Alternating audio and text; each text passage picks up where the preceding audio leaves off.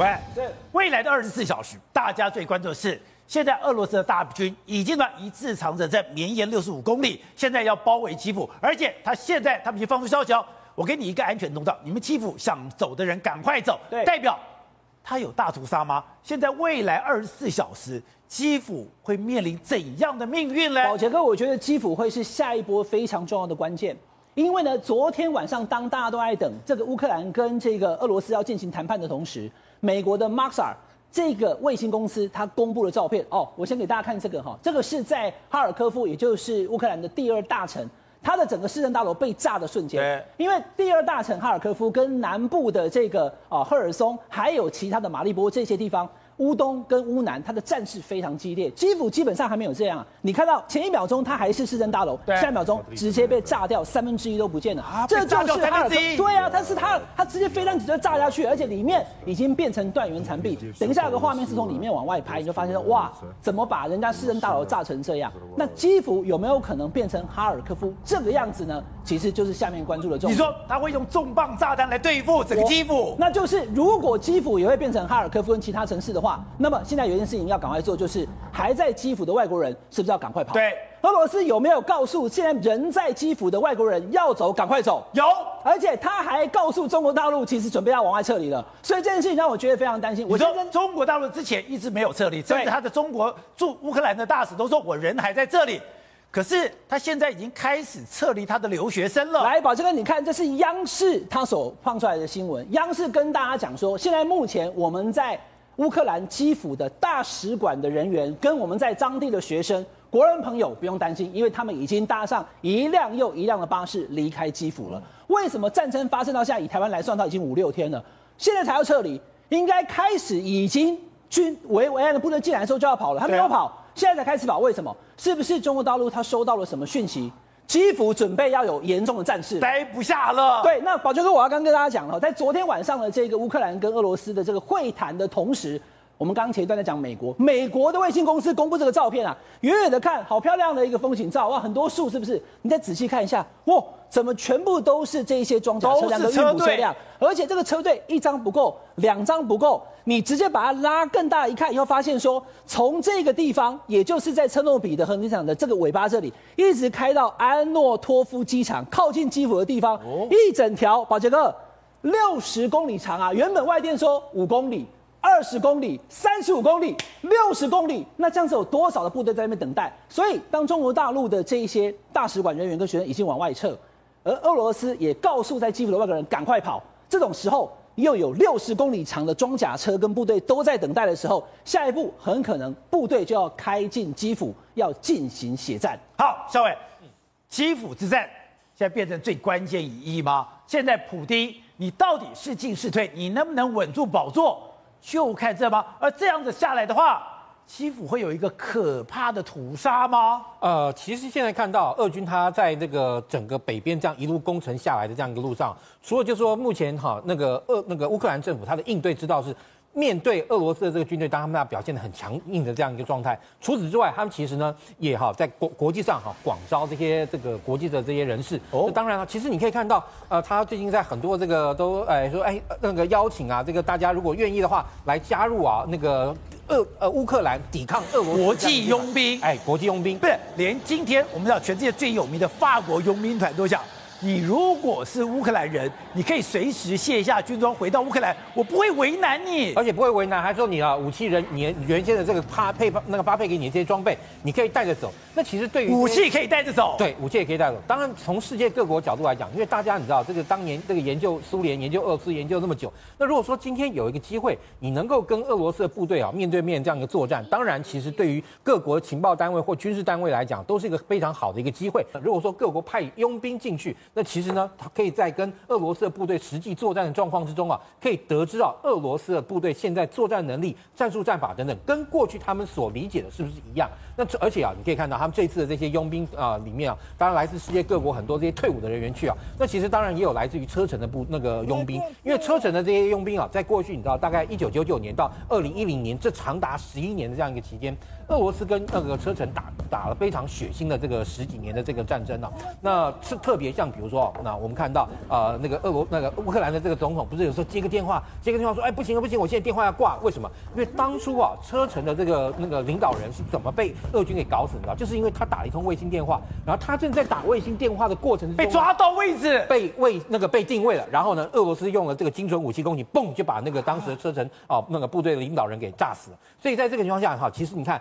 那个车臣人跟俄罗斯人的这样一个仇恨可以说非常深。当然你也看到，在那个俄罗斯平定车臣以后，也有车臣的人啊去效忠了，哎去效忠了，去加入俄罗斯的部队。但是你看，也有像这样的一个叫做、啊、国那个乌呃他那种国际啊那种叫做那个呃呃国际的这个战士啊，就是特别是啊车臣国际车臣战士，他呢要冲啊要到那个乌克兰来帮助乌克兰作战。为什么？因为他还是要把过去俄罗斯对他这个血海深仇把它讨回来。好，会长。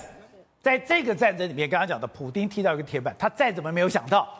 他碰到了泽伦斯基，他是个演员，就这个演员现在把普丁。耍得团团转。对，现在泽伦斯基大概已经快要变成全世界认为是新的一个抗独裁的一个英雄哦，包括很多的画面都出来，像是什么，说是他是那个 Captain 的 Ukraine，就是呃那个俄罗斯的一个队长哦，然后认为说他是个时代的一个英雄哦，然后甚至你看连最右边有没有？你看 Boss，Boss 是谁？就是普丁，普丁是骗他的将呃他的一些军人在前面冲锋陷阵，帮他。拉说声，我们是去做演练，但是人家 leader leader 是怎样？泽伦斯基是。跳到第一线，告诉大家我们往前冲吧，因为我们要为我们的乌克兰而战。所以非常多的一些画面哦，都会开始出来，然后开始哭诉，像是说，哎，你以为他是个喜剧演员，但事实上他是一个领导人。那其他这些领导人却变成是一个 joke，就是个小丑哦。对。然后还有说什么？哎，你看这个所谓的 hero 就是泽连斯基，然后 zero 是谁？是普丁啊。就是说，你说你要攻城略地，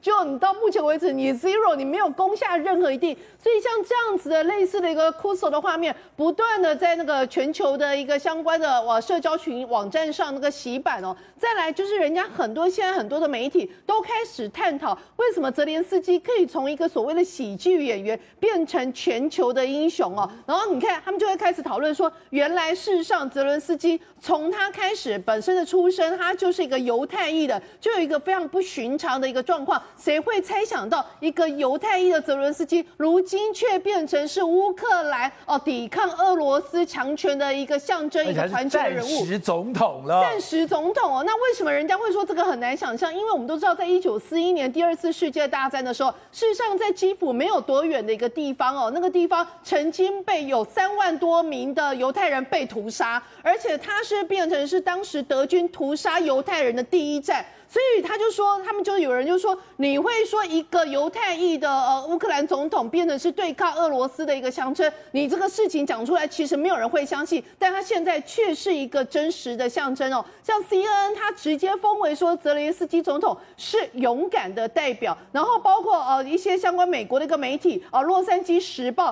直接就说泽连斯基是乌克兰的乔治华盛顿吗？你看，可以说是一个最重要的开国的一个总统的，风向都变了。之前嘲笑他是个演员，对，嘲笑都要说他在演戏治国，现在。觉得他是个英雄了，英雄，而且还直接说华盛顿不是天生的伟人伟人哦，他是因为独立战争的考验而成为一个战时的英雄。现在就把他提升成是一个这样子何等的一个等级。再来就是呃，CBC 直接也就是说泽连斯基从电视明星变成了一个战争的英雄。然后呢，再来是 AP 哦，美联社说，哎，泽连斯基完成了一个不太可能旅程，从喜剧到战时的一个领导。甚至我们刚刚提有提到了，就德国的《世界报》的口译人员在翻译泽伦斯基的一个演讲的过程里面，讲着讲着却直接都哭了。那事实上，现在大家就想到说，泽伦斯基他到底是有什么样的 charisma，就是一个领导人的魅力。对，他非常懂得在什么时候扮演什么样的角色，而且可以扭转劣势，把这个劣势变成是他一个优势。如果你是对方那个欧洲的安全官，听到这个话当下，你会觉得说，好像。他真的在危难时刻，而你可以默不出声吗？你可以冷眼旁观？你当然不可以。这就是为什么后来所有的欧洲国家倾囊相助，连中立国的瑞士，连中立国的这个芬兰，本来就是不涉及战争这些芬兰，全部都愿意跟俄罗呃跟乌克兰站在一起，然后甚至就在二月二十八号。他什么？他直接穿着这样子的一个平民装，说什么？说我们要申请加入欧盟里面。那你看哦，他连去跟那个呃俄罗斯谈判的一个谈判代表。人家俄罗斯人出来都是穿西装，西装皮体，结果他的俄罗斯的啊乌克兰代表是什么？是穿着一下一些那种很平常的衣服。这其实某一种形式上，在政治学里面，他所露出的讯息是：我们穿草鞋不怕你这些穿穿这个西装的。因为我是在战时状态。对，我们站到一兵一卒，站到最后一刻，我们都没有在怕你的。所以说，现在有人讲，本来演戏做演员是他的短板，是被他被嘲笑的一个这个原因。可是现在。他把这个东西当成一个戏，对，然后呢，他所有的我的讲话、我的服装、我的表情完全到位，甚至他的制作团队团队现在变成他整个文稿小组，应该是说 BBC 他有把过去七十就是在呃战争刚爆发七十二小时。泽伦斯基每一次出现的场合，以及他每一次出来讲的话，比如说，如果你对我们入侵的话，你看到我们是我们的脸不，是我们的背部，每一个讲话，结果他 BBC 就得了一个结论，那个什么结论呢？他说他是个演员，他到底是真是假？他所说的任何话，他所安排的布局是怎么样？我们其实没有办法论定，但是我们可以确定一件事情是，他的 writer，他的那一些帮他撰稿人已经抓到了这个节奏，而这个节奏，writer 这么重要，对，而他他而这个。节奏就是可以酝酿出他这个这么庞大的一个影响力，然后他们来自于啊所谓的演艺圈，但是即使是要写 Netflix 的一个脚本，也跟写总统的文稿是不一样。所以他一个意思是说，我其实不知道帮他写的这些人到底从哪里来，但我可以确定一件事情，他们有抓住那样子的节奏，而这样的节奏把这个大家认为眼睛里面觉得他是一个啊喜剧演员的，成功在暂时变成了一个领导者。喂，在这一段我一定要问你是。你知道，其实现在在台湾两大政党里面，你会发现国民党跟民进党最大的不同是，国民党从来不在乎文稿小组，但是文稿小组，特别是总统的文胆，在民进党内都有一个非常重要的位置，这是台湾政党之间一个非常大的差距。我先跟大家讲一下哈，因为我没有跟大家谈过这个话题，很多的网友都写信跟我讲说，我们台湾媒体因为比较简化，都讲泽伦斯基是喜剧演员，他确实是。可是呢，他的母亲是工程师，他的父亲是大学教授，他本身也有律师的资格，只是他选择演艺事业。所以当现在大家就觉得说他没有办法领导乌克兰的同时，发现说他确实有这个魅力，他不是什么都不会，而且只会演戏的人而已。好，这先跟大家讲。第二个，那个稿子是他的幕僚帮他写，还是他自己写不重要，就是他演讲内容能够感动人心，这点非常重要。那我们今天看到乌克兰，今天下午在立法院。傅昆萁跟苏贞昌还在那边拍桌大骂，其实我真的觉得哈，不用去争辩台湾会不会变成乌克兰，台湾当然不是乌克兰，那中国大陆也不是俄罗斯，可是美国是同一个美国，我们在寻求美国的援助的同时，也要慎防最坏的状况发生，是我们能不能像乌克兰一样抵抗到底？刚刚宝杰哥讲的那个断腿的女子那个画面，我就很有 feel，他们没有在这个战火之下妥协，那我们台湾因为政治的选选举的时候的对立。大家并没有，他的腿被炸断了，腿被炸断，他他没有，他没有，他没有哎，他没有慌张，而且其实他不是不是只有一个这样，整个乌克兰人，我跟大家讲，今天才三月一号，两个礼拜前情人节，乌克兰街头都在吃情人节大餐啊，他们可能也没想到要打仗，可是遇事不慌，突然就这样来了，二二四进攻了以后，他们也没有通通跑掉，泽伦斯基也没有像阿富汗总统一样浪杠了，所以乌克兰现在目前在这个全世界看到是一个非常令人敬佩的一个现象。